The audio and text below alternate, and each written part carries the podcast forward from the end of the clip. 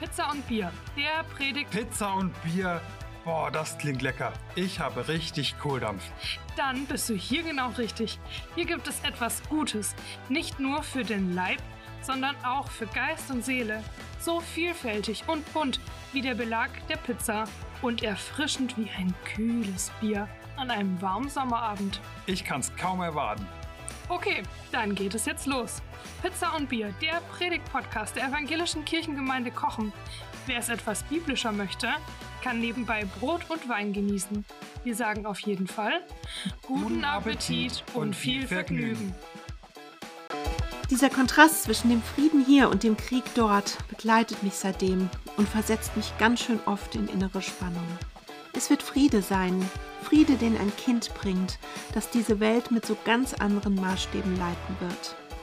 Frieden, das sagt die Bibel jedenfalls ganz deutlich, ist ein Geschenk Gottes. Der biblische Shalom ist an die Gerechtigkeit gekoppelt. Er ist untrennbar mit der Idee verbunden, dass es einen gerechten Ausgleich von Interessen und Bedürfnissen in einer Gesellschaft geben muss. Als im letzten Februar der Krieg in der Ukraine begann, war ich gerade im Skiurlaub. Das war schon irgendwie ein eigentümlicher Kontrast. Wir auf den Pisten, strahlend blauer Himmel, schneebedeckte Berge, Einkehren um die Mittagszeit, lecker essen, abends Karten spielen, ein Bier trinken. Wir, unsere ganze Familie lebte Familienidylle. Und dort, gut tausend Kilometer weiter im Osten, rollten die Panzer, flogen die Bomben, starben nicht nur Soldaten, sondern auch die ersten Kinder, Babys, Schwangere und alte Menschen. Dieser Kontrast zwischen dem Frieden hier und dem Krieg dort, der begleitet mich seitdem und der versetzt mich ganz schön oft in innere Spannung. Als ein Mensch, der im Frieden geboren und aufgewachsen ist, Kinder bekommen und großgezogen hat, hatte ich eine dezidierte Friedensethik. Krieg, das hielt ich für den größten Schwachsinn überhaupt.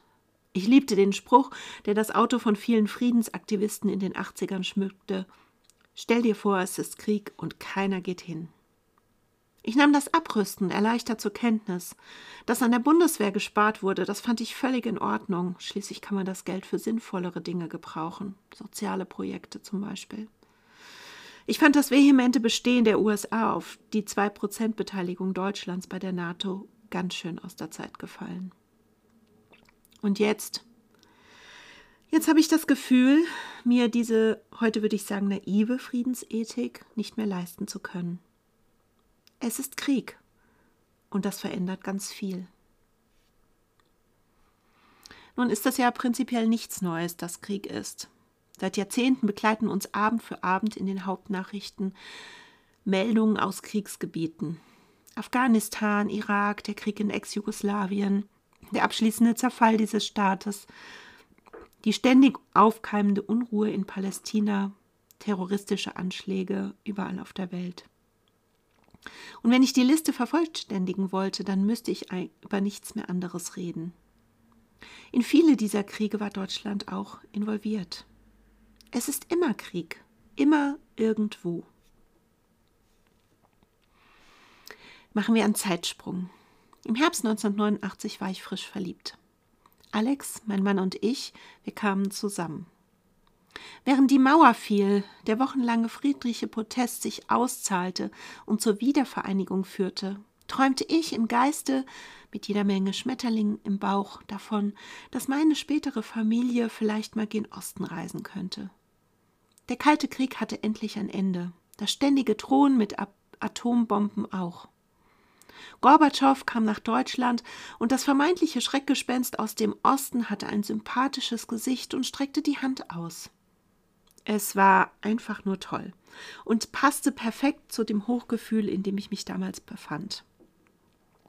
Ich ging fest davon aus, dass dieses Herbstmärchen so enden würde, wie alle Märchen enden, nämlich dass es immer so weitergeht. Stattdessen ist Krieg und man lernt jeden Tag ungewollt etwas Neues über den Krieg. Welcher Panzer was kann, wie viele Soldaten man braucht, um anzugreifen, wie viele, um zu verteidigen, warum Heimas und Iris T in der Ukraine einen Unterschied machen und vieles, vieles mehr. Matthias Claudius dichtete am Ende des 18. Jahrhunderts: Ist Krieg, Ist Krieg, o Gottes Engel wäre, und rede du darein.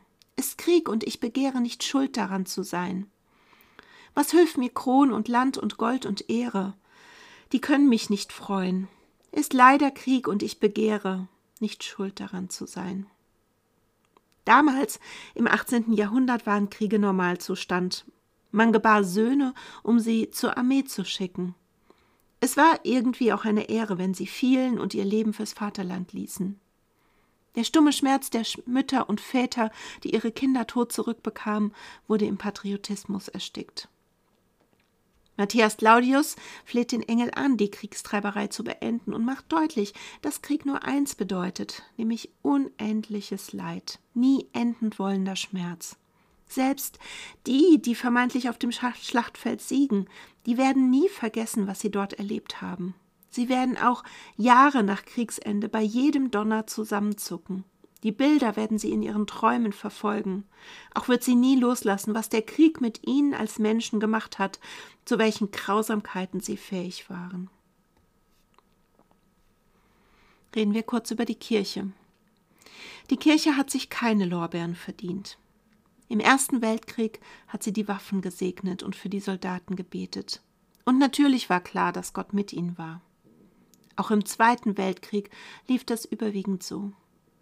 Erst nach dem Zweiten Weltkrieg hat man festgehalten, nie wieder Krieg, nie wieder eine gewaltsame Auseinandersetzung.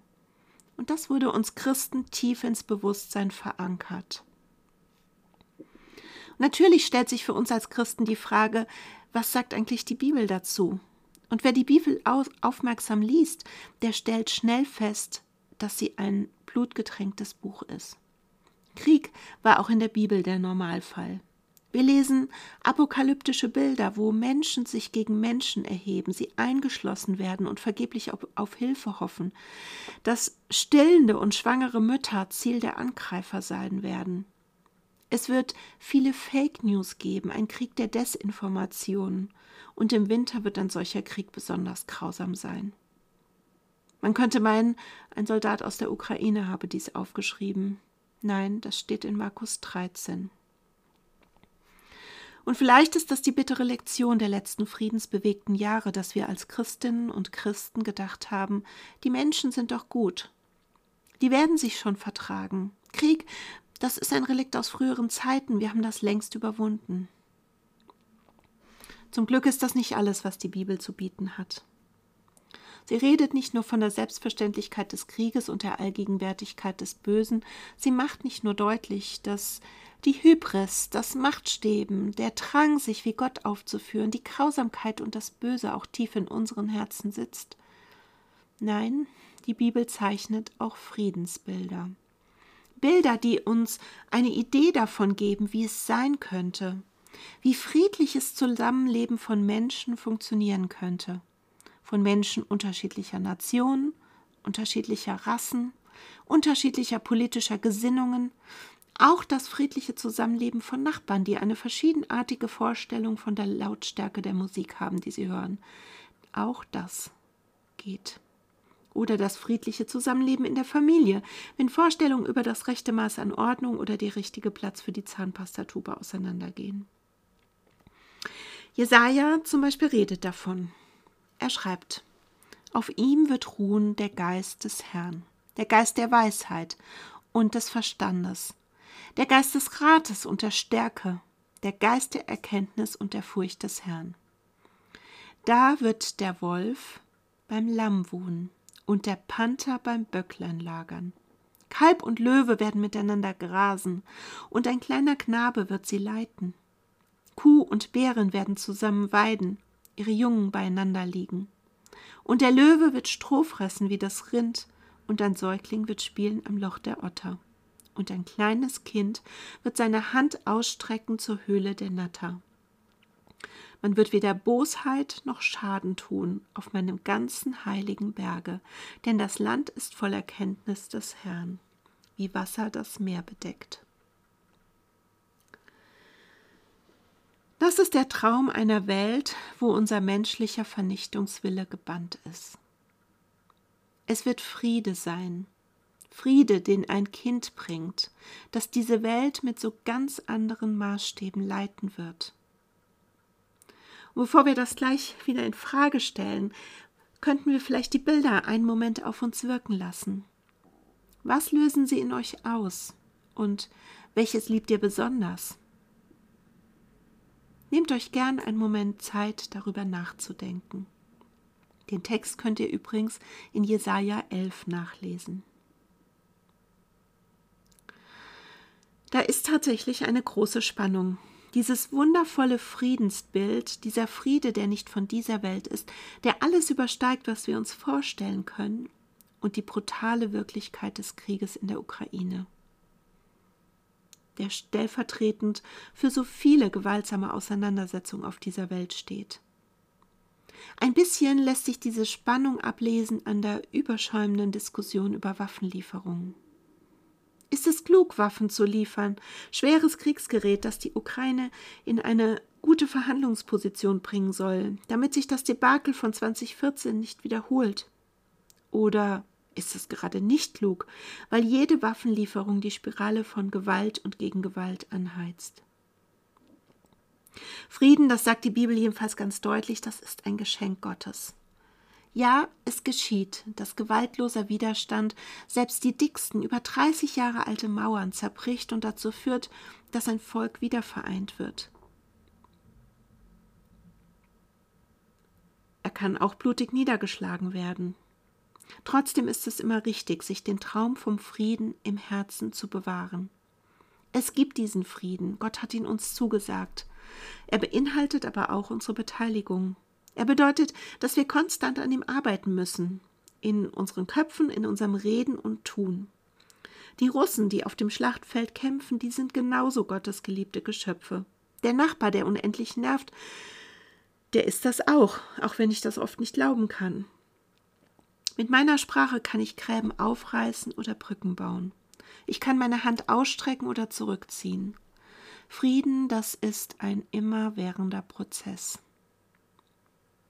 Der biblische Shalom ist an die Gerechtigkeit gekoppelt. Er ist untrennbar mit der Idee verbunden, dass es einen gerechten Ausgleich von Interessen und Bedürfnissen in einer Gesellschaft geben muss. Das ist die große Aufgabe, an der wir arbeiten müssen, in die wir alle unsere Klugheit und unsere Mühe investieren müssen. Ohne Gerechtigkeit gibt es keinen Frieden.